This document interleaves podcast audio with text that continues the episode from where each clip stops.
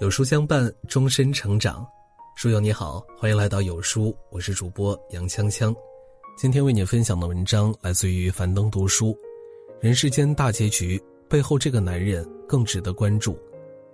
前两天，电视剧《人世间》将迎来大结局，这一作品凝聚了作家梁晓声先生八年的心血，以周家三代人为视角，讲述了中国半个世纪以来的时代巨变、社会变迁。家庭伦理、手足亲情与人际关系，剧中梁晓声不但客串了角色，更是同广大观众一样坐在电视机前观看了此剧。剧情的起伏、人物的悲欢，时刻扣动着他的心弦，让这位七十二岁的老人多次止不住热泪盈眶。同周炳坤一样，梁晓声也出身于贫苦的工人家庭，因为爱读书、爱写作的缘故。他的人生轨迹得以改变，成了一名高产的作家。截至目前，梁晓声的各类文字作品加起来超过两千万字，《人世间》全文长达一百一十五万字，均为手稿完成。现年七十二岁的他，依旧笔耕不辍，坚持创作。美国著名心理学家安吉拉里·达克沃斯发现，决定一个人是否成功的最重要的因素，不是智商、情商。不是人脉天赋，而是一个人坚韧不拔的能力。这种能力被称之为心理韧性，是一个人从逆境、矛盾、失败，甚至是积极事件中恢复常态的能力。所以，从知青到作家，从农村娃到茅盾文学奖获奖者，一路走来，梁晓声依赖的便是强大的心理韧性。心理韧性决定了他的人生高度。一九四九年九月二十二日，梁晓声出生在哈尔滨道里安平街十三号，一个普通工人的家庭。父母虽为文盲，但是性格想法却大不一样。父亲崇尚力气，希望孩子们将来像他一样靠手艺、力气养活自己；而他的母亲却很有远见，希望他们兄妹五个人能够靠文化立足于社会。从外祖父那儿。母亲知道许多书中的人物和故事，还有一些旧戏，比如秦香莲、赵氏孤儿，她都乐于讲给孩子们听。她时常记得，在昏暗的灯光下，母亲一边给他们缝补，一边用凄婉的语调讲述故事。他们几个人趴在被窝里，露着小脑袋，凝神听着。动听时，母亲边讲边落泪，他们边听边落泪。实际上，他的父亲远在大西北。母亲用她的故事编排了自己与孩子们心中的愁苦。当时一家人住在阴暗地窖一样的小屋。他上学时，哥哥常年住校，母亲一早就出去打工。小小年纪，梁晓声就要每天早上洗菜、淘米、熬粥，收拾完屋子、担完水才能上学。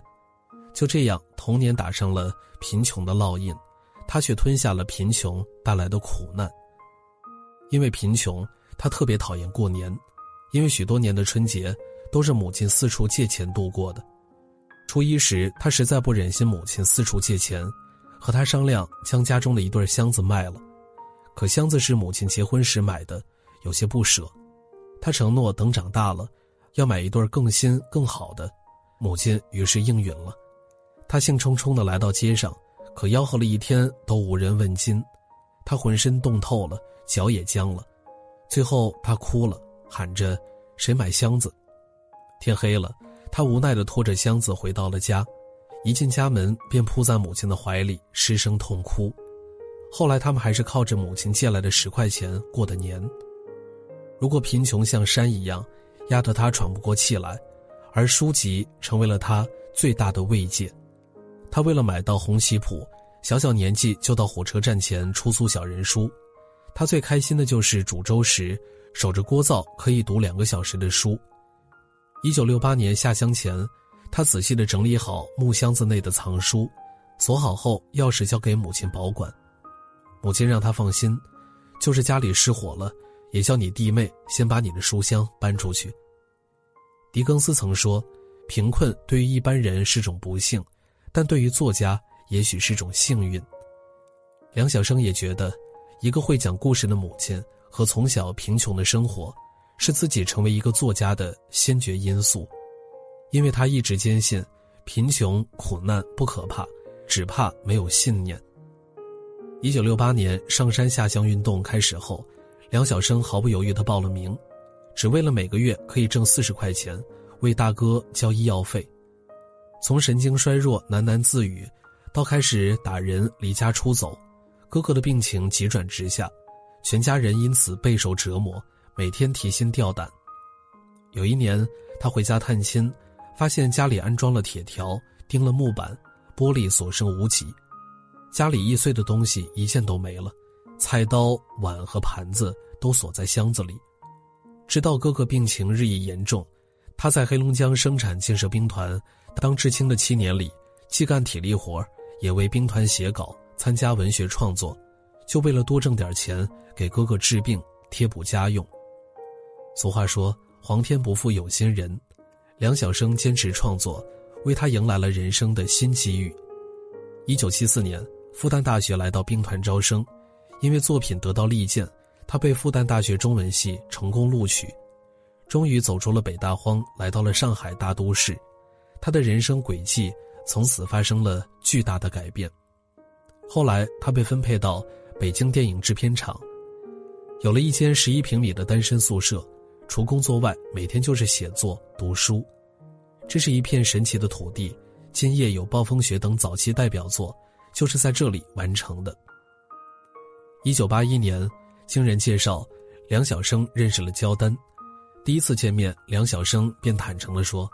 我们家条件很差，兄弟姐妹多，还有一个患有精神病的大哥。我的工资一半要拿出来补贴家用，我自己也因为长期熬夜写作，身体不是很好。就像《人世间》中郑娟对周炳坤说的“我不值得”一样，却不想这番话后，坚定了焦丹和他在一起的决心。结婚时，焦丹拿出了一点积蓄，缝了两条新被子，提上了三个行囊，坐着公交车。来到了这个只有十一平米的小宿舍，有了前妻陪伴左右，梁晓声更加全身心地投入到写作中。终于，一九八二年，短篇小说成功发表，他也由此有了名气。因为作品众多，一九八四年被称为“梁晓声年”。不过当时梁晓声每月工资四十九元，要给父母寄二十元养家。父亲生病后来到北京。看病治疗期间，梁晓声承担了全部的费用。正如他说的那样，对于大多数人，人生本就是一堆责任而已。参透此地，爱情是缘，友情是缘，亲情尤其是缘。无论怎样，皆当润利成珠。刚刚过去的二零二一年，是梁晓声更为艰难的一年。小弟、妹妹等亲人相继去世，尝遍人生别离痛苦后。忙着写作的梁晓声时常惦记晚辈，想方设法帮他们解决生活困难，过好日子。梁晓声认为，无论世界上的行业丰富到何种程度，机遇又多到何种程度，我们每一个人比较能做好的事情，永远也就那么几种而已，有时仅仅一种而已。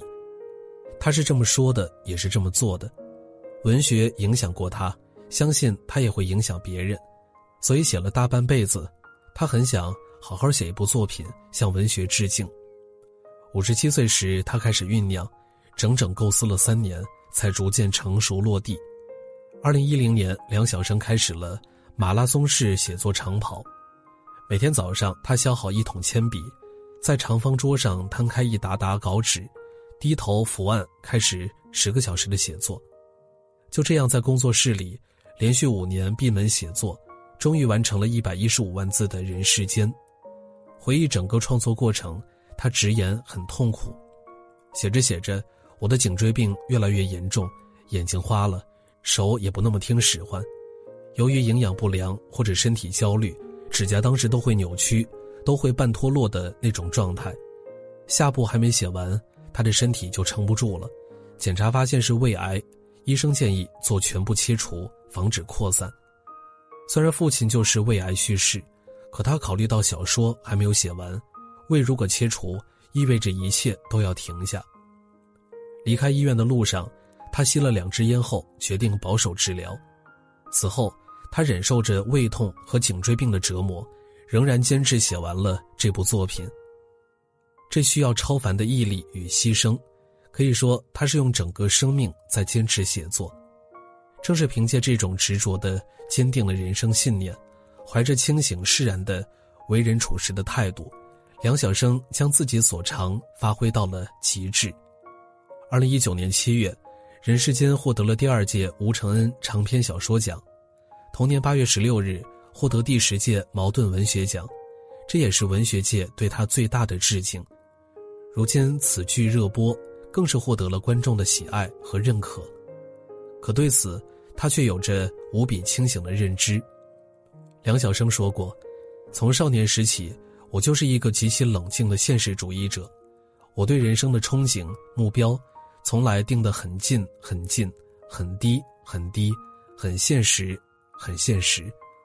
所以人活一世，尽量活得正直、坚毅、善良，对自己的角色有责任感和使命感，对时事尽量保持独立的思考。”能恪守这些基本原则就已足够。